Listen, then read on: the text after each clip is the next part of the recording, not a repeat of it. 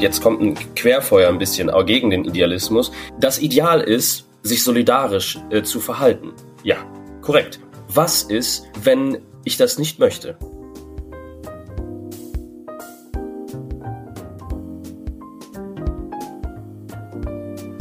Hallo und herzlich willkommen im Sinneswandel-Podcast. Mein Name ist Marilena Behrens und ich freue mich, euch in der heutigen Episode zu begrüßen. Werbung. Dass Autos, Flugzeuge und Kohlekraftwerke CO2 produzieren, ist ziemlich offensichtlich. Weitaus weniger sichtbar ist allerdings der Fußabdruck, den wir beim Surfen hinterlassen. Im Netz versteht sich. Das Internet sorgt Studien zufolge inzwischen für einen mindestens genauso hohen Ausstoß an Treibhausgasen wie die Luftfahrt. Doch deshalb auf Surfen verzichten? Schwierig. Aus diesem Grund hat Vodafone den Netzbetrieb europaweit auf 100% grünen Strom, also aus Wind und Wasser, umgestellt. Bedeutet für euch, Ihr könnt ab jetzt mit bis zu 1000 grünen Mbits pro Sekunde im Vodafone-Netz surfen. Mit Strom aus 100% erneuerbaren Energien. Das Ganze gibt es ab 39,99 Euro dauerhaft. Mehr Infos findet ihr auf vodafone.de slash greengigabit sowie im Vodafone Shop. Werbung Ende. Wir alle haben Ideale oder zumindest eine Idee davon, wie die Welt aussehen sollte. Eine Welt ohne Ideale ist schwer vorstellbar, prägen sie doch ganz entscheidend die Wirklichkeit, zumindest wenn es nach den Idealisten geht. Doch inwieweit lassen sich Ideen verwirklichen? Oder noch einen Schritt zurück, wie viel Raum ist überhaupt vorhanden, um Ideen zu entwickeln? Braucht es dazu nicht zumindest Zeit und Muße? Zwingt uns der Kapitalismus gar zum Realismus? Als Sinneswandelredaktion haben wir uns unter anderem diese Fragen gestellt und gemeinsam laut darüber nachgedacht. Zu diesem gemeinsamen Gedankenexperiment möchten wir, Ariane, Katharina, Edu und ich, euch heute einladen. Um die Frage, wie viel Idealismus eigentlich realistisch ist, beantworten oder zumindest diskutieren zu können, haben wir uns einerseits auf die historischen, teils philosophischen Pfade des Idealismus begeben und andererseits unsere eigenen Alltagserfahrungen einfließen lassen. Denn sind wir mal ganz ehrlich, jede und jeder von uns erlebt beinahe tagtäglich, wie unsere Ideale, individuelle als auch kollektive, immer wieder scheitern oder zumindest selten vollends realisiert werden können. Ob beim Versuch, möglichst nachhaltig zu leben oder bei der Suche nach einer wählbaren Partei. Immer wieder müssen wir Kompromisse eingehen, nicht immer ganz freiwillig. Denn sind es nicht auch oder vor allem die Umstände, die Welt, in der wir leben, die einen nicht unerheblichen Einfluss darauf hat, wie viel Idealismus wir uns leisten können? Ist Idealismus vielleicht gar ein Privileg? Bestimmt habt auch ihr Gedanken und Erfahrungen zu diesem Thema. Wenn ihr Lust habt, lasst uns gerne daran teilhaben und schreibt uns an redaktion.sinneswandel.art. Jetzt erstmal viel Freude beim Lautdenken.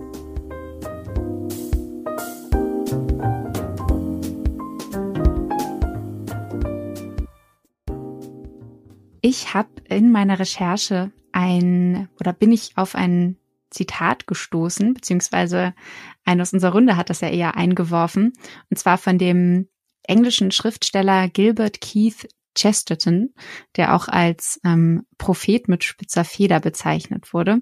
Und zwar soll der geschrieben haben, extreme Idealisten sind immer Feiglinge. Sie nehmen vor der Wirklichkeit Reiß aus. Und mich würde interessieren, hat jemand von euch dazu Gedanken? Ist Idealismus vielleicht irgendwie so eine, eine Form von Eskapismus, eine Realitätsflucht? Ja, also ich denke, es, also erstmal dazu, das Thema ist natürlich enorm spannend, enorm breit und natürlich damit auch seine Aussage. Aber ich denke, dass Idealismus auch immer mit der Realität in Verbindung stehen muss.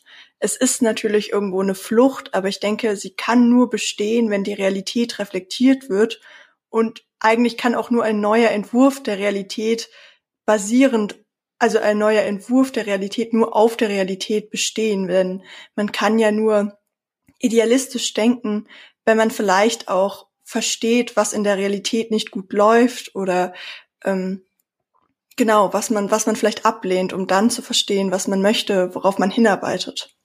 Ich glaube, das musst du uns vielleicht noch mal ein bisschen erklären. Also was genau, weil du meintest ja eben, du findest schon, dass, dass ähm, Idealismus irgendwie eine Form des der Realitätsflucht ist. Hm, inwiefern, also wo, woran machst du das für dich so fest? Hast du da auch vielleicht eigene Erfahrungen irgendwie bisher gemacht und das daran gestellt?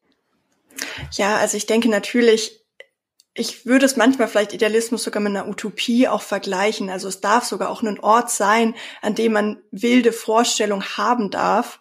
Aber ich glaube, all das, was wir in unserer Realität aufnehmen, wie zum Beispiel, dass wir ablehnen, dass Menschen Fleisch essen und das Ideal dann darin vielleicht besteht, ganz auf Fleisch zu verzichten oder sich eine Welt vorzustellen, in dem keiner Fleisch isst und zum Beispiel keine Tiere tötet, das kann natürlich nur darauf basieren, dass man in einer Realität lebt, die man vielleicht ablehnt. Also es ist schon ein Eskapismus, weil man sozusagen weggeht von dem und, und was annimmt, was vielleicht nicht immer super realistisch ist. Aber ein Ideal, ein eigenes Prinzip kann man natürlich nur aufgrund seiner eigenen Umgebung, aufgrund seiner eigenen Erfahrung auch bilden.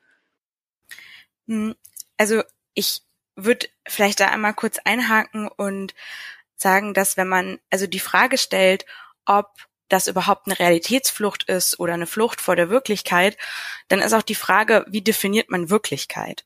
Und ich, also so in den bekanntesten idealistischen Strömungen, beziehungsweise da sprechen wir bestimmt ja auch noch drüber, ist es ja so, dass es einen Wirklichkeitsbegriff gibt, der hm, nicht immer zugänglich ist. Also Wirklichkeit muss sozusagen nicht etwas sein, was objektiv ist oder kann es auch gar nicht sein, auf das wir ständig zugreifen können, sondern eigentlich beschreibt Idealismus ja auch eine Form des Denkens, das sich da ähm, entgegensetzt. Also das sagt, eigentlich alles, was wir haben, sind unsere Denkzugriffe auf die Welt und äh, wie wir sie sehen und wie wir sie im Denken in der Zukunft ähm, konzeptualisieren. Ich glaube, was in diesem Zitat mitschwingt, ist, dass zum einen sagt er extreme Idealisten sind immer Feiglinge und positioniert sich damit, indem er sagt, dass diese extremen Feiglinge, diese extremen Idealisten, die immer Feiglinge sind, vor einer Wirklichkeit, die er sozusagen akzeptiert, Reiß ausnehmen. Und das ergibt ja mit dem, was du sagst, total Sinn, weil wenn man kein Idealist ist und sagt zum Beispiel, die Welt ist nun mal, wie sie ist. Sie ist keine, ja, sie ist nicht einfach nur eine Idee sondern sie ist einfach Materie, sie ist das, was sie ist, dann kann man das durchaus verteidigen. Ich weiß nicht, warum sie deswegen Feiglinge sein müssen. Ich vermute, weil Realitätsflucht mit Feigheit einhergeht. Aber ich glaube, dass hier eine bestimmte Randgruppe auch adressiert wird. Also die, die auch etwas auf etwas pochen, was mit der Wirklichkeit seiner Meinung nach nicht vereinbar ist. Wenn wir uns jetzt schon über Wirklichkeit unterhalten, dann müssen wir uns ja aber auch vielleicht auch erstmal drüber unterhalten, eben was, also wie Wirklichkeit entsteht, wie Katharina das eben schon gesagt hat. Und ich meine, dass die, ja, der Begriff der Idee und vielleicht auch damit der Idealismus sich vielleicht von Platon herleitet. Ich muss da jetzt an das Höhengleichnis denken, ähm, aber auch Kant kommt mir in den Sinn, der deutsche Idealismus, Hegel, ähm, Edu, ich glaube, du bist von uns am bewandertsten, was Philosophiegeschichte angeht. Zumindest habe ich den Eindruck, dass du da eine ganze Menge drüber weißt. Ähm, willst du uns vielleicht da mal einen kleinen, einen kleinen Vortrag zu halten? Ähm, ob ich am meisten darüber weiß, weiß ich nicht so genau, aber ähm, ich kann es versuchen. Und vielleicht auch ganz kurz. Ich glaube, man kann die wichtigen Punkte, wenn man darüber diskutieren will, philosophiegeschichtlich, sehr prägnant zusammenfassen. Ähm, nämlich die Frage, die sich genau gestellt hat, ganz am Anfang der Philosophie, jedenfalls an der akzeptierten Philosophie, beziehungsweise in der die aufgeschrieben wurde und dadurch archiviert werden konnte, oder ja, die auf jeden Fall erhalten geblieben ist, nämlich bei Plato und Epikur. Ähm, die Frage ist, was ist die Wirklichkeit? Also, was ist das, was uns umgibt, was in uns ist? Und nach Plato, und du sagtest es schon, Höhlengleichnis, die Ideenlehre, ähm, etc. Ähm, Plato sagt, die Wirklichkeit basiert auf Ideen. Und die Dinge, die wir erfahren, sind nur Abbilder. Dahinter steckt natürlich ganz, ganz viel, weil Plato damit meint, dass für ihn ist die Idee das Wesen aller Dinge und dass wir sozusagen vor unserem eigenen Leben in einer Idealwelt diese Dinge schon gesehen haben und uns daran erinnern. Und deswegen ist alles, was wir sehen, einfach nur ja, das Resultat unserer Ideen, also unser, unseres, unseres Geistes, unseres Verstandes. Ähm, und dann hat man natürlich im Großen die große Diskussion. Ähm, auf der anderen Seite die Gegenbewegung ist der Materialismus. Also Epikur habe ich da genannt. Ein ganz be bekanntes Beispiel ist, der den historischen Materialismus groß gemacht hatte, Karl Marx. Das sagt, dass die Welt aus Material besteht, aus Mater Materie. Und die Wirklichkeit entsteht durch das Wirken der Umwelt und nicht, wie wir sie wahrnehmen. Und die Welt existiert einfach so, wie sie ist und nicht, wie wir sie in unserem Kopf vorstellen. Also es sind zwei komplette Gegenentwürfe. Das eine sagt, von außen kommt alles, die andere, das ist der Materialismus, und der Idealismus sagt, alles kommt von innen. Es gibt gar keine Wirklichkeit ohne unseren Verstand. Und ähm, genau, das könnte man dazu sagen. Wir können auch noch kurz über das Höhlengleichnis konkret sprechen, aber vielleicht möchte auch jemand anderes was dazu sagen. Äh, was mir jetzt gerade dazu direkt einfällt, weil du gerade meintest, die Wirklichkeit bildet sich auch eben durch die Realität, also durch unser Umfeld, ähm, entsteht sozusagen in Wirkzusammenhängen mit uns und unserer Umwelt. Und das erinnert mich daran, was Ariane ganz zu Anfang gesagt hat, ähm, die ja gesagt hat, dass die, der Idealismus oder unser Idealismus, unser jeweiliger individueller, aber vielleicht teilweise auch kollektiver Idealismus oft an der Realität scheitert. Und jetzt frage ich mich, liegt das dann an uns oder liegt das eher an der Umwelt? Ähm, vielleicht magst du dazu was sagen, Ariane. Also glaubst du, es hängt auch mit der, mit den strukturellen Bedingungen quasi zusammen, die dafür mitverantwortlich sind, ob wir unsere Ideen in die Welt bringen können und sie auch verwirklichen können oder nicht? Oder ist das sozusagen individuell? Mhm. Ja, eine sehr gute Frage. Also ich denke, dass es natürlich sowohl die individuelle Problematik gibt, dass es vielleicht manche Leute ähm, auch eine gewisse Denkstruktur haben, dass sie vielleicht auch Angst haben davor, so weit zu denken oder sich an ihren Idealen wirklich zu orientieren. Aber natürlich ist dieser Eindruck von außen, die Struktur, die uns meistens davon abhält, überhaupt überhaupt die Zeit dafür zu haben. Also die Frage, die ich mich dann, die ich mir auch dann gestellt habe, als ich darüber nachgedacht habe, war die Frage, okay, wir leben in einer kapitalistischen Leistungsgesellschaft oder jedenfalls in einer globalisierten Gesellschaft, in der wir uns ständig messen müssen, in der wir eigentlich ständig in der Realität gefangen sind. Haben wir da überhaupt die Zeit dafür, idealistisch zu denken oder überhaupt zu denken, nachzudenken, sich die Zeit dafür zu nehmen? Also ich würde dir da ganz klar zustimmen oder deinem, deinem Impuls dazu. Das ist, glaube ich, auch sehr stark an dem strukturellen Umständen liegt und dass, dass es da auch Räume geben muss, die ganz klar Ideale fördern, die auch die Möglichkeit geben, Menschen die Zeit zu haben und den Raum zu haben und andere Menschen zu treffen, mit denen sie gemeinsam an neuen Ideen arbeiten können. Genau, ich habe da weil ich selber auch politisch aktiv bin, ähm, sehr stark an das bedingungslose Grundeinkommen gedacht. Aber es gibt dazu natürlich ganz viel unterschiedliche Ideen, wie man auch in der, in unserer heutigen Realität damit umgehen kann, das auch zu ermöglichen, dass Menschen zum Beispiel nicht mehr die Geldsorgen haben und dadurch auch ein bisschen mehr Freiheit bekommen mit und mit anderen Menschen und auch selbst mit sich selbst darüber nachzudenken oder in sich selbst darüber nachzudenken, wohin man eigentlich langfristig will oder über, über größere Gedanken nochmal noch mal nachdenken und sinnieren zu können. Man könnte natürlich ähm, kurioserweise dem direkt entgegenhalten, dass es ein bestimmtes Ideal ist, eine bestimmte Denkweise, die uns darin gefangen hält, ein bestimmtes, ein, ein, ein bestimmte Arbeit, einen bestimmten Arbeitsethos aufrechtzuerhalten. Also auch großen Philosophen und Philosophenschulen, Philosophinnen-Schulen geschuldet, dass ähm, wir an einem Arbeitsethos festhalten, der vielleicht einfach nicht mehr praktikabel ist. Und hier das große Problem sich darstellt, dass wir ein Ideal haben und alle anderen, die diesem Ideal nicht folgen, wie zum Beispiel die Leute, die glauben, dass Arbeit nicht das Wesen des Menschen ist oder denn das Wesen des Menschen ausmacht, die da ausgeschlossen werden. Also die nicht da reinpassen, die nicht einfach in diese Idealvorstellung, diese Idealwelt von Baby, die erschaffen wurde ähm, vor, vor langer Zeit, ähm, ja, dass die da einfach nicht mehr reinpassen und dass der, ein Idealismus hier zu diesem Ausschluss überhaupt geführt hat. Ich möchte dir gar nicht widersprechen an diesem Punkt, sondern nur den Gedanken einbringen, dass man den Vorwurf sozusagen auch drehen kann in die andere Richtung. Ich finde das ganz interessant, was du gesagt hast, Edu, weil du hast jetzt äh, zum einen schon mal angesprochen, dass es ähm, sozusagen eine Orientierung auch ist ähm, mit seinen idealistischen Werten, die man in einer Gemeinschaft machen muss.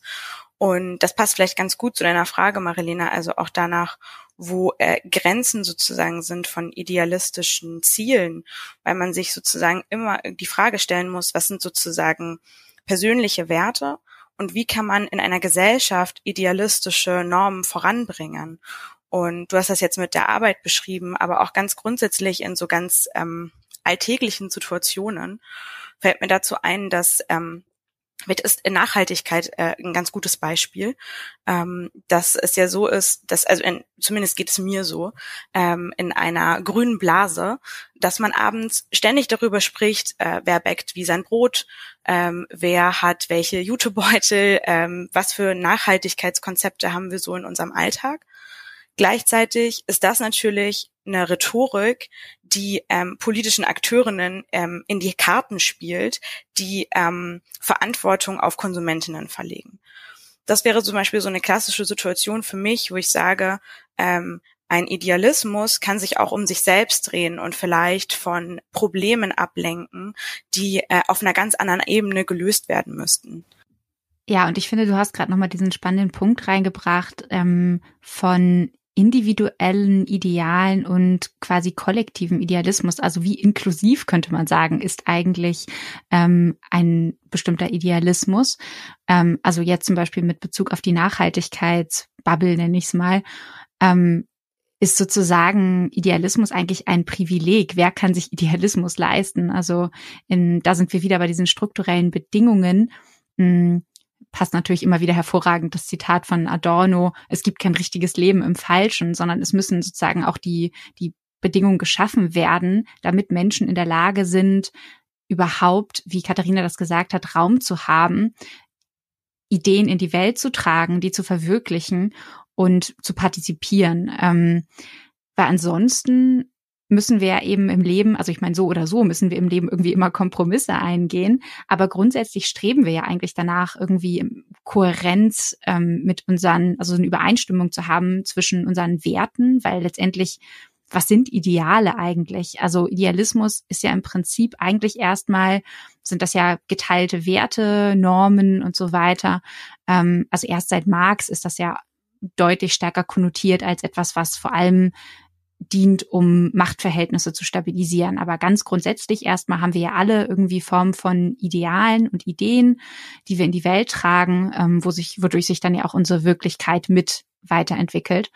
Und ähm, mich würde interessieren, wo erlebt ihr das vielleicht so irgendwie in eurem Alltag, dass ihr manchmal auch an euren eigenen Idealen scheitert, um vielleicht nochmal so ein paar persönliche Geschichten irgendwie mit reinzubringen, weil wir unterhalten uns ja jetzt auch nicht über das Thema irgendwie nur, weil wir sagen, oh, das ist jetzt aber äh, aus theoretischer Perspektive so wahnsinnig interessant, ist es natürlich auch, aber irgendwie haben wir ja auch einen, einen weltlichen Bezug dazu.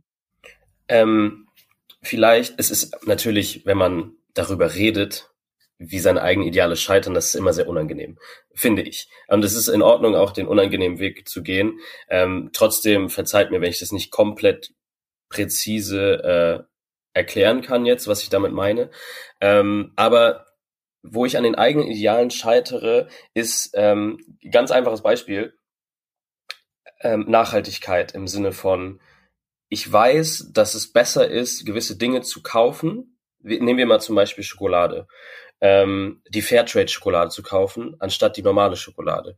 Auf der anderen Seite kann ich das nicht komplett ähm, irgendwie vereinbaren, wenn man zum Beispiel äh, der, der Philosoph Slavoj Žižek erklärt das ganz wunderbar eigentlich, den Begriff der Ideologie mit reinbringen, dass es ja auch konsumieren ist.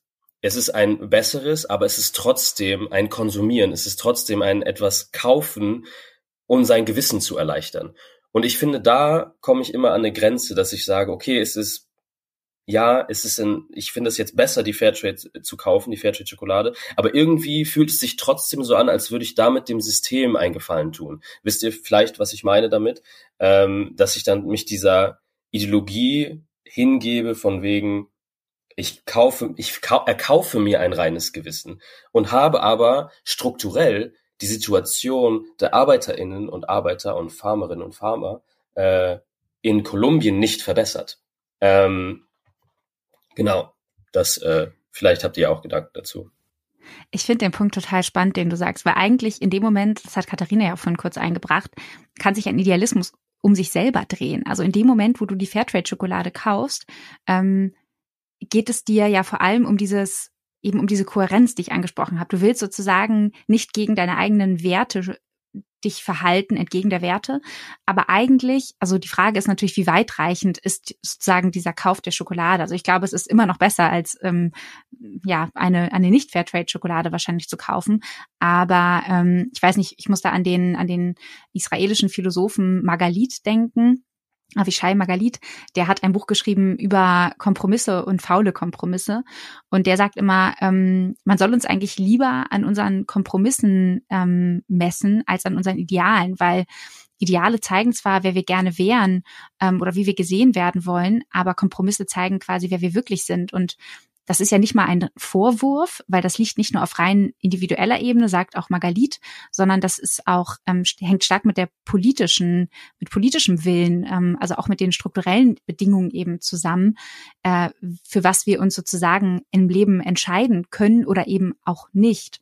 Äh, und ich glaube, deswegen ist dieser Punkt so wahnsinnig interessant, weil er auch wieder zeigt, dass individuelle Ideale zwar wichtig sind, aber ähm, es auch um gemeinsame, kollektive Ideale geht, wo natürlich fraglich ist, wie weitreichend können die auch sein, ähm, im Hinblick darauf, wie viele Werte man überhaupt teilen kann.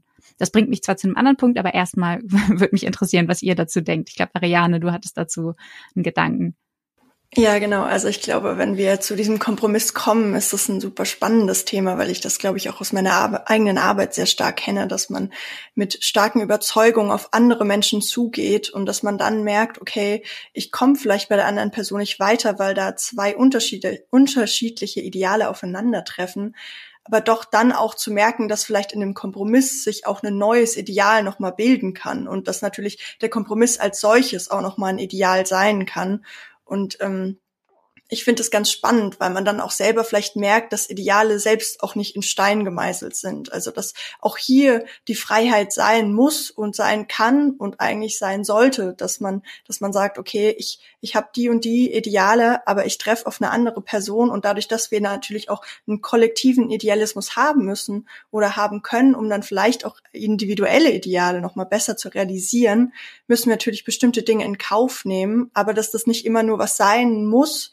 indem wir zurückstecken, sondern uns auch theoretisch weiterbringen kann. Weil wenn wir jetzt nochmal zurück auf das Beispiel von Edu kommen, wenn wir sagen, okay, ähm, hey, ich ähm, ich habe jetzt jeden Tag stehe ich vor dem Supermarktregal und überlege mir, kann ich jetzt diese Fairtrade-Schokolade kaufen oder kaufe ich jetzt doch die andere? Und wenn wir uns dann kollektiv vielleicht auf ein Mittelding einigen, auf einen Kompromiss, dass es zum Beispiel einfach die ähm, die Schokolade im Billigregal überhaupt nicht mehr gibt und das ist vielleicht eine, irgendwo in der Mitte, vielleicht nicht super Fairtrade und super Bio und äh, eine Schokolade für zwei Euro, aber vielleicht das Mittelding, dann dann haben wir vielleicht schon ein bisschen was von unseren individuellen Idealen in dem Kollektiv verwirklicht. Und vielleicht kann das auch eine Möglichkeit sein, anders Ideale auch zu bewerten. Total. Ich finde das total schön, was du sagst. Also, weil du ja im Prinzip beschreibst, dass selbst wenn man irgendwie eine Frustration erreicht mit seinem eigenen Idealismus oder sich damit irgendwie verloren fühlt, weil man den Output nicht sofort sehen kann, man trotzdem irgendwie weitermacht und ähm, trotzdem versucht sozusagen seinen Impact irgendwie seinen Weg zu gehen. Ähm, und äh, auch du hast Marilena vorhin gesagt ähm, das Streben sozusagen nach etwas. Und ich glaube das ist eine schöne Vorstellung. Also dass äh, Idealismus im Prinzip ja eigentlich eine eine Form des Denkens ist, in der man sich auf etwas zubewegt. Und es geht eigentlich gar nicht darum, Mm, und natürlich geht es darum, äh, sozusagen Ziele auf diesem Weg zu erreichen, aber wenn man die erreicht hat, versucht man weiterzumachen. Also auch ohne das jetzt zu kopflastig zu machen, aber ähm, ich habe dann auch drüber nachgedacht, dass wieso diese den Idealismus, den du äh, Edu vorhin beschrieben hast, ähm, sich weiterentwickelt hat, auch philosophisch. Und mir ist Derrida eingefallen, also Jacques Derrida, ein Fran äh, französischer Philosoph, der zur poststrukturalistischen Schule gehört, der ähm, einen total tollen Aufsatz geschrieben hat über Gerechtigkeit. Und das ist ja auch sozusagen ein, also könnte man sozusagen sagen, ein moralisches oder ethisches Ideal. Ähm, und er beschreibt im Prinzip so ein Paradox, was es darin gibt, weil auf der einen Seite versucht man allem gerecht zu werden, zum Beispiel in einer Situation in einem Richtersaal. Äh, gleichzeitig ist, sobald das äh, Urteil gesprochen wurde, ähm, der Spielraum vorbei, neue Gedanken mit reinzubringen, neu zu bewerten.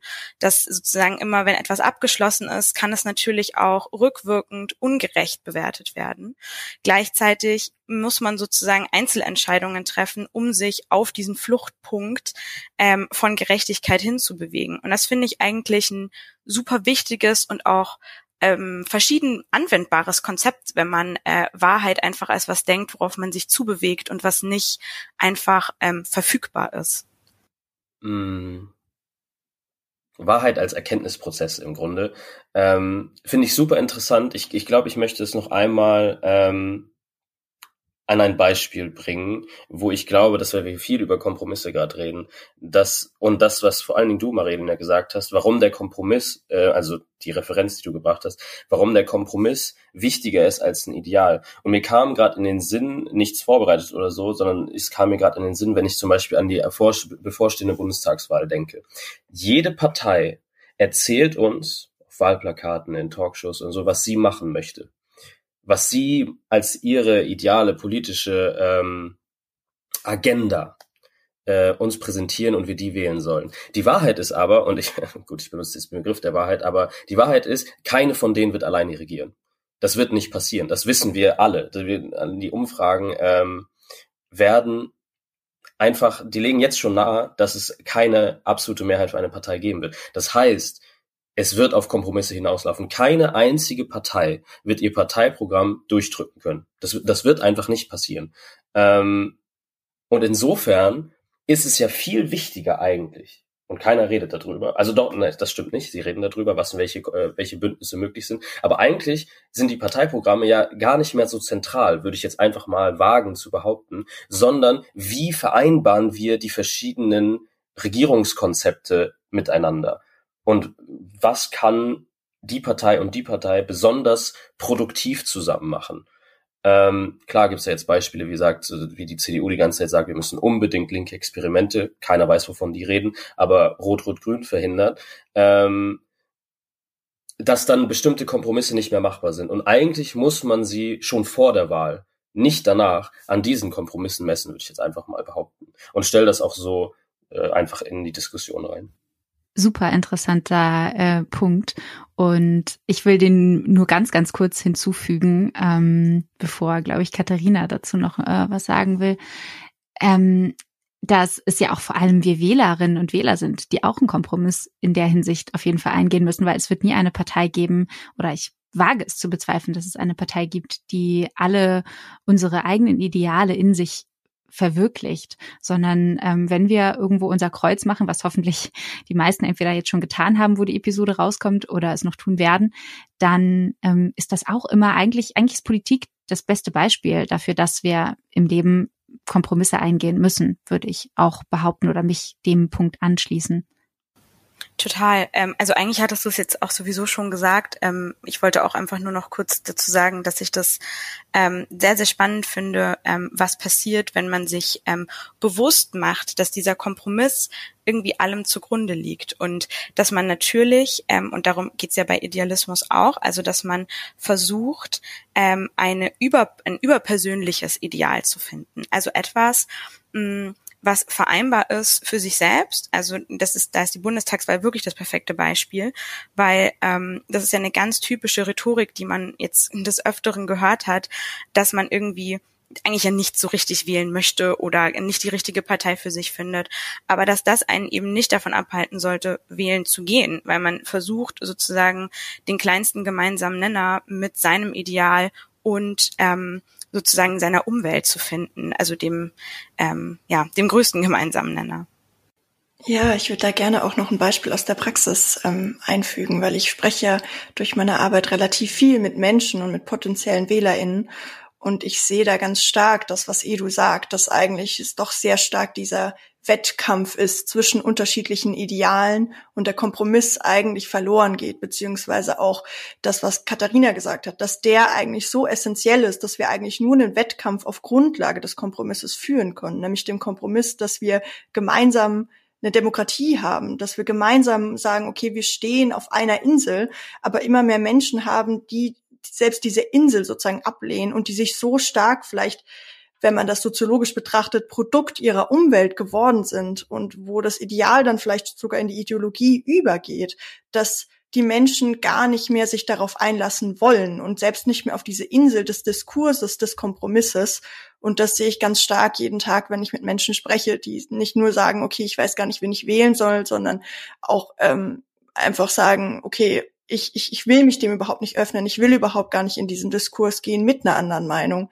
Und ich glaube, das ist ganz eine ganz schwierige Entwicklung, weil vielleicht hier die Ideale in die Ideologie kommen können und dadurch irgendwie so eine so ein Sicherheitsmantel auch irgendwie sind, aber eigentlich eine, ein Trugschluss, dass man sich nicht mit anderen Meinungen auseinandersetzen muss, weil das muss man ja letztendlich, weil weil man mit den individuellen Idealen wahrscheinlich nie weiterkommen wird und das Kollektiv doch am Ende immer das ist, was uns am weiter also am am weitesten nach vorne bringt ist natürlich immer die Frage, wie sehr wir uns sozusagen in kollektiven Idealen wiederfinden, also wie sehr die eben uns irgendwie widerspiegeln.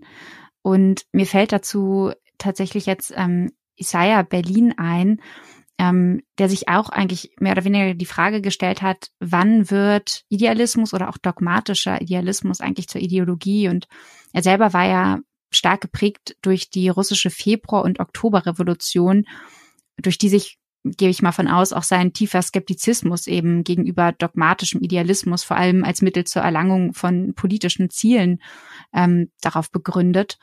Und ich finde diesen interessant, äh, den Gedanken sehr interessant, weil es weil das schließt so ein bisschen daran an, was wir vorhin schon, oder wo wir vorhin schon gesprochen haben.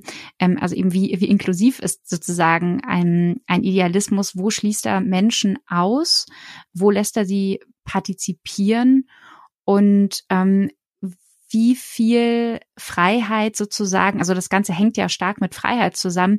Ähm, wenn ich als Individuum Ideale habe, dann wie weit darf sozusagen meine Freiheit, wie weit geht meine Freiheit, diese umzusetzen? Und gleiches gilt natürlich auch für Kollektive. Also bestes Beispiel jetzt, ähm, auch wenn es sehr kontrovers diskutiert ist, möchte ich das kurz mit einwerfen, das Impfen. Also es gibt ja einzelne Menschen, auch in meinem Umfeld durchaus, ähm, die mir eigentlich lieb sind, die tatsächlich sich noch nicht geimpft haben aus eben unterschiedlichen Gründen. Und ich habe mich mit denen unterhalten, manchmal auch hitziger, ähm, weil ich es selber nicht ganz nachvollziehen konnte oder auch bisher nicht kann. Ähm, und wie weit darf jetzt sozusagen dürfen kollektive Ideale gehen, die vielleicht in der Mehrheit sind, was man merkt anhand der Anzahl an Menschen, die jetzt eben schon geimpft sind. Ähm, aber wie weit dürfen die sozusagen umgesetzt werden ähm, unter der Bedingung, dass sie eben dann andere Ideale von Einzelnen ähm, brechen oder sich gegen, gegen die ähm, widersetzen. Das würde mich interessieren. Ich weiß nicht, Edu, du hast, glaube ich, ähm, vielleicht noch mal Gedanken dazu. Ja, wir kommen natürlich äh, jetzt in den Diskurs dieser letzten Jahre, der vorher vielleicht auf einer sehr theoretischen Ebene geführt wurde, aber jetzt wirklich eine sehr praktische Brisanz gewonnen hat. Und ähm, ich möchte dazu, glaube ich, gar keine spezifische Meinung haben, sondern eher über, den, über die Freiheit dann sprechen. Denn die Freiheit ist natürlich in der Corona-Krise und man muss kein Querdenker sein, man muss kein Leugner sein und man muss kein Impfgegner sein, um festzustellen, dass die Freiheit in gewisser Form in eine, in eine Krise geraten ist. Und zwar nicht, dass sie weggenommen wird, das will ich nicht sagen, sondern der Begriff als solcher, dass man darüber nachdenken muss, meine Freiheit, kollektive Freiheit. Die, die Argumentation liegt ja auf der Hand. Ich muss meine persönliche Freiheit ein bisschen zurückstecken, damit wir als Kollektiv durch diese Krise durchkommen ähm, und dann haben wir trotzdem einen, Freiheits, trotzdem einen Freiheitsbegriff, weil man sagt, ja, meine Freiheit bin ich bereit, das nennt man dann Solidarität, meine Freiheit bin ich bereit, ähm, hinten anzustehen für uns alle. Allerdings, und das ist das große Problem, was ich daran sehe, und dann kommen wir, dann jetzt kommt ein Querfeuer ein bisschen auch gegen den Idealismus, auf einer theoretischen Ebene tatsächlich nur, das Ideal ist, sich solidarisch äh, zu verhalten. Ja, Korrekt. Was ist, wenn ich das nicht möchte? Wenn meine Idealvorstellung, nicht meine persönliche, ich will das jetzt nochmal klar sagen, ähm, nicht meine persönliche Vorstellung ist, nein, ich möchte das nicht. Ich möchte nicht solidarisch sein und mich sozusagen, das ist die Argumentation dahinter, mit einem Impfstoff impfen, den, dem ich nicht vertraue. Dieser Skeptizismus, und das muss man bei aller, äh, bei aller Rhetorik, die für das Impfen spricht, auch sagen, diese Skepsis dagegen hat ihre Existenzberechtigung. Man kann sich nicht hinstellen und sagen, ähm, man kann sich nicht hinstellen und sagen, nein, eure Skepsis, euer, eure Vorbehalte, eure Wünsche und sind einfach trivial weg damit. Das geht nicht. Und obwohl ich durchgeimpft bin und auch dafür bin, sehe ich diesen Punkt ganz, ganz, ganz klar. Und wenn mir jemand sagt, ich fühle mich in meiner persönlichen Entscheidungsfreiheit, in meiner Betätigungsfreiheit, in meiner Bewegungsfreiheit eingeschränkt durch eine gewisse Form der Pflicht, die, der ich nachkommen muss, dann muss man aus einer logischen Perspektive sagen, hm, hat diese Person so krass Unrecht? Da muss man auf jeden Fall, man muss darüber diskutieren. Und da kurz äh, zum Abschluss kommen will ich. Ähm, ein unglaublich spannender und wichtiger Diskurs. Und ich bin sehr gespannt, wie dieser Diskurs irgendwie, welchen Ausgang wir daraus finden. Ähm, super interessant, was du gesagt hast, Edu. Ähm, vielleicht nur ein kleiner Anschluss, weil das deckt sich total mit dem, was ähm, ich so wahrnehme. Äh, zum einen, also ich habe das Gefühl, dass das, was Marilena vorhin gesagt hat und auch du, so zwei große Problemfelder dann von Idealismus umreißt. Also zum einen die, also diese Entwertung des Freiheitsbegriffs, die ich auch ganz, ganz stark sehe, ähm, gerade in den letzten zwei Jahren, ähm, dass man sozusagen diesen Solidaritätsbegriff wieder aufwerten muss im eigenen Idealismus und das andere ist aber, hm, was du angeschnitten hattest, Marilena, was mit Strukturen von Klassizismus zusammenhängt. Also dass ähm, auch das Stigma, was mit Idealismus einhergehen kann. Zum Beispiel, es gibt ja so, also eigentlich meiner Meinung nach unsägliche Begriffe. Ich würde die so sonst nicht verwenden, aber als Beispiel wie zum Beispiel ähm, Flight Shaming, also dieses äh, Phänomen, Leute dafür zu shamen, ähm, dass sie weiterhin fliegen und damit höheres CO2 ausstoßen. Aber es ist nun mal so, dass Zugtickets wahnsinnig teuer sind, also nur um bei dem Beispiel zu bleiben. Und die Frage immer ist, welche Zugänglichkeiten haben wir? Also generell wäre es vielleicht schön, auf diesen Solidaritätsbegriff im Idealismus irgendwie weiterhin zu arbeiten. Das hat äh, Ariane ja auch vorhin irgendwie schon so ein bisschen gesagt, dass so ein kollektiver Idealismus nicht unbedingt bedeuten muss, dass wir selber ähm, Abstriche machen müssen. Also Verzicht ist ja auch gerade so ein, so ein großes politisches ähm, ja, Kampfwort geworden irgendwie, ähm, dass man mit Verzicht ja nicht weiterkommt. Würde ich durchaus zustimmen. Ich bin, ich bin auch eher dafür, lieber etwas positiv zu framen, da wo es möglich ist.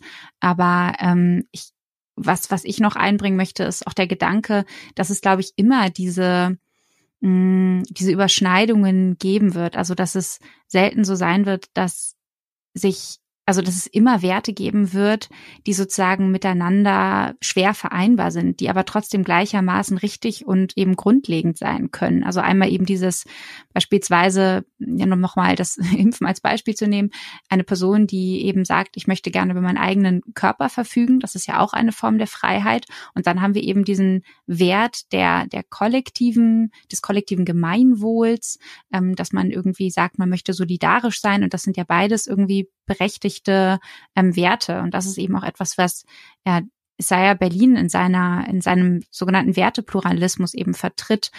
Und ähm, der sagt eben, dass es, dass es diese ja gleichermaßen richtigen und grundlegenden Werte gibt, die dennoch im Widerspruch zueinander stehen können. Ähm, und das unterscheidet eben, also dieser Wertepluralismus unterscheidet sich von einem Werterelativismus, aber dadurch, dass er Grenzen für Unterschiede eben akzeptiert, dann, wenn lebenswichtige menschliche Bedürfnisse verletzt werden, so. Und vielleicht, mh, hm, vielleicht kommen wir ja darüber auf irgendwie so ein paar ähm, abschließende Gedanken. Ich hatte ja vorhin so ein bisschen die Frage in den Raum gestellt, wo erleben wir als Einzelne irgendwie, dass wir Kompromisse eingehen müssen. Ähm, aber vielleicht könnten wir auch zum Abschluss lieber darüber sprechen, was sind irgendwie vielleicht nicht unsere großen Ideale, aber ähm, was bewegt uns irgendwie gerade so an dem Thema? Das würde mich interessieren, wenn ihr dazu was sagen mögt. Ja, sehr gerne. Also ich denke, dass, dass es hier fast so einen Zirkelschluss wieder zulässt, weil ich glaube, dass man natürlich ähm, gerade bei Impfen, dass, dass auch dieser oder dieser Wertepluralismus, den du angesprochen hast, Marilena, dass der auch natürlich nur bestehen kann, wenn wir einen Raum haben, in dem wir diskutieren können, glaube ich. Weil also natürlich kann Wertepluralismus auch ohne eine Kommunikation irgendwie vielleicht nebeneinander laufen. Aber ich glaube, dass es es deutlich leichter macht, eine andere Meinung zu verstehen, wenn man mit Menschen gesprochen hat. Oder man muss sie dann vielleicht nicht verstehen, aber irgendwie nachvollziehen zu können. Und ich glaube, dass das mich vielleicht auch zu dem führt, was mein Ideal ist. Also mein Ideal ist, dass, dass wir auch Strukturen haben, die es Menschen ermöglicht, auch mal auszureißen und sich nicht nur an ihren Idealen festhalten zu müssen, weil es auch gar keine andere Alternative gibt. Weil ich glaube, wenn wir zum Beispiel nur mit Menschen auch zusammen sind, die alle das Impfen ablehnen, wenn unsere ganze Umwelt auch so auf uns einwirkt, dann wird es natürlich enorm schwierig, da auch rauszutreten und zu sagen, hey, ich höre mir jetzt mal eine ganz andere Meinung dazu an oder ich, ich, ich, ich habe ganz leicht einen Weg, einen Kaffee, wo ich gut auf Menschen zum Beispiel zugehen kann oder wer weiß welcher Ort, in dem, in dem ich mir einfach ohne sofort verurteilt zu werden, andere Meinungen anhören kann, darüber diskutieren kann. Letztendlich das, was wir ja hier auch machen, also mit ganz unterschiedlichen Hintergründen auf, auf ein Thema zu blicken. Und ich glaube, dass, dass das auch mein Ideal wäre. Und ich glaube, dass das nicht nur bei der Corona-Pandemie, sondern auch bei der Klimakrise oder bei anderen Themen einfach was ist, vor dem wir uns nicht mehr, also dem wir uns stellen müssen, weil es einfach sonst immer mehr Probleme geben wird, indem wir vielleicht in eine Parallelgesellschaft irgendwann kommen, weil Menschen gar nicht mehr den Weg finden, aus ihrem eigenen Strom raus, rauszufinden. Ja, ich, ich würde, glaube ich, gerne daran anschließen mit ähm, und das werde ich auch kurz erklären müssen, mit einem Gedanken, den sich der Philosoph Hans-Georg Gadama gebracht hat. Nämlich, der sagt, dass ähm, die, das Vergessen die Wurzel aller Produktivität, aller schöpferischen Kraft, Kraft ist. Und nur wenn sich etwas Bestimmtes ablagert und uns nicht mehr besetzt hält, können neue Ideen kommen. Und was ich damit sagen will, ist, ähm, oder was er vielleicht auch damit sagen möchte, so habe ich es jedenfalls verstanden, ist, dass man den Raum schaffen muss, manche Dinge loszulassen, dass sich manche Dinge vielleicht auch nicht bewährt haben, dass manche Dinge vielleicht auch wert sind, überdacht zu werden. Und damit ist nicht die Demokratie als solches gemeint, sondern das Zusammenleben als solches. Dass man vielleicht dahin kommt, zu sagen, ja, wir haben etwas versucht über viel, das ist eine Tradition, aber wir müssen sie vielleicht auch loslassen, dass man äh, wie die Art und Weise, wenn man zu, äh, das Beispiel würde ich vorhin schon nennen, wenn man sagt so ja, man will die Leute abholen und die jetzige Politik, niemand möchte, also das heißt niemand, viele möchten einfach gar nicht wählen, sagen nein, dann muss man einfach sich auch die Frage stellen, okay, müssen wir das System der Parteien, wie wir es jetzt haben, können wir es nicht auch loslassen, müssen wir nicht was anderes machen? Ich sage gar nicht, dass ich jetzt eine Idee habe oder so, aber manchmal ist vergessen einfach tatsächlich die, das, was dich voranbringt, wenn dich in der persönlichen Erfahrung, wenn dich ein, ein etwas belastet, und das ist äh, tatsächlich persönlich so, und du kannst es irgendwann loslassen, dann kann, kommt auf einmal wieder die schöpferische Kraft, die Kraft, etwas anderes zu machen. Und ich wiederhole mich, ich, das ist, wird nicht, äh, damit ist jetzt nicht gemeint, wir müssen die Demokratie über den Haufen werfen, sondern innerhalb eines des Räderwerkes der Demokratie vielleicht bestimmte Dinge einfach nicht mehr machen und andere Dinge versuchen, weil wir halt die Leute an den Rand gedrängt haben. Und die Wahrheit ist, wir können sie nicht alle wegcanceln und sowas oder sagen, ihr sollt nichts sagen, sondern nein, am Ende des Tages müssen wir alle wieder mit reinholen, weil das ist dann am Ende ein Wertepluralismus, der es schafft, die Widersprüche innerhalb einer Gesellschaft auszuhalten, weil es geht nicht immer darum, Widersprüche aufzulösen, sondern sie auch einfach mal auszuhalten.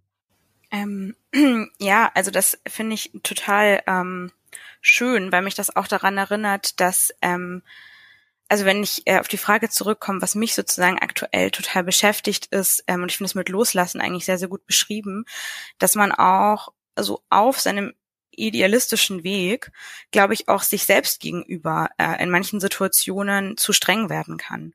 Das ist sozusagen was, was mich neben dem diesem, diesem Solidaritätsbegriff, den ich vorher genannt habe, total beschäftigt. Also inwieweit kann man ähm, sich auch selber fertig machen, darüber äh, bestimmte äh, idealistische Ziele nicht in jeder einzelnen Alltagshandlung durchhalten zu können. Und ähm, genau, also wenn ich ähm, dann auch noch äh, so ein ähm, Zitat anbringen kann, ähm, muss ich an Carl Sandburg denken, ein ähm, US-amerikanischer Autor, der sozusagen davon äh, spricht, dass es äh, im Idealismus um das Unterwegssein geht und nicht um das Ankommen. Und ich glaube, dass das was ist, wo ich versuche immer wieder in, innerlich zu mir irgendwie zu diesem Gedanken zurückzukommen. Ich kann mich äh, tatsächlich euch bisher nur anschließen und wollte nur den Gedanken noch einbringen, dass mir beim Zuhören eben einerseits ein Bild in den Kopf gekommen ist, und zwar ähm, musste ich an so ein Poster denken ähm, von, ich glaube, neue Narrative, Narrative war es, wo irgendwie drauf stand, ähm, so viele Sätze mit, es ist okay, also irgendwie es ist okay, kritisch zu sein, es ist okay, um eine Sache zu kämpfen, es ist okay, seine Meinung zu ändern, Dinge in Frage zu stellen. Und dabei ist mir der Gedanke gekommen, dass das ja eigentlich mehr oder weniger der Inbegriff von Sinneswandel ist weil Sinneswandel bedeutet für mich nicht wie in jedem, also theoretisch die Möglichkeit zu haben, natürlich jeden Moment ähm, mich umzuentscheiden oder neu umzudenken, also eine gewisse gedankliche Flexibilität, das was also nicht nur mir selbst gegenüber, sondern auch anderen Menschen gegenüber, was aber nicht in so einen Relativismus irgendwie übergeht, dass ich äh, wie so eine Feder am Wind bin und mich irgendwie rumtragen lasse, sondern ähm, natürlich auch eine, also trotzdem diese also, also mein, keinen Gesichtsverlust erleben möchte. Ähm, ich will nicht sagen, mir treu bleiben will, aber vielleicht auch schon. Also eben diesen Kompromiss aus loslassen und ähm, diesem flexibel sein, aber gleichzeitig irgendwie bestimmte Werte und Ideale zu haben, die aber durchaus flexibel sein können. Hm, das war so mein abschließender Gedanke. Und ich würde sagen, das war doch ein, ein ganz schöner Gedankenaustausch. Und eigentlich auch das, was wir eben am Ende oder was einige am Ende gesagt haben, ähm, es braucht eben diesen Raum miteinander, sich auszutauschen. Ich würde sagen, wir als Redaktion sind vielleicht ähm, doch sehr nah beieinander mit unseren Gedanken.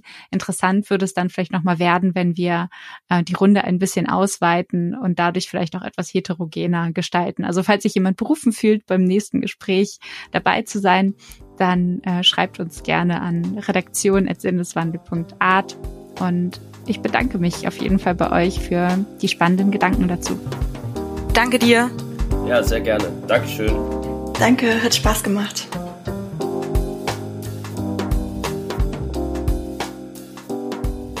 Euch hat der Beitrag gefallen? Dann teilt die Episode doch gerne mit euren Freunden. Außerdem freuen wir uns natürlich, wenn ihr Sinneswandel als Fördermitglieder unterstützt. Das geht ganz einfach via Steady oder indem ihr uns einen Betrag eurer Wahl an paypal.me slash Sinneswandelpodcast schickt. Alle Infos zur Episode und Links findet ihr wie immer in den Show Notes. Mein Name ist Marilena Behrens. Ich bedanke mich bei euch fürs Zuhören und sage bis bald im Sinneswandel Podcast.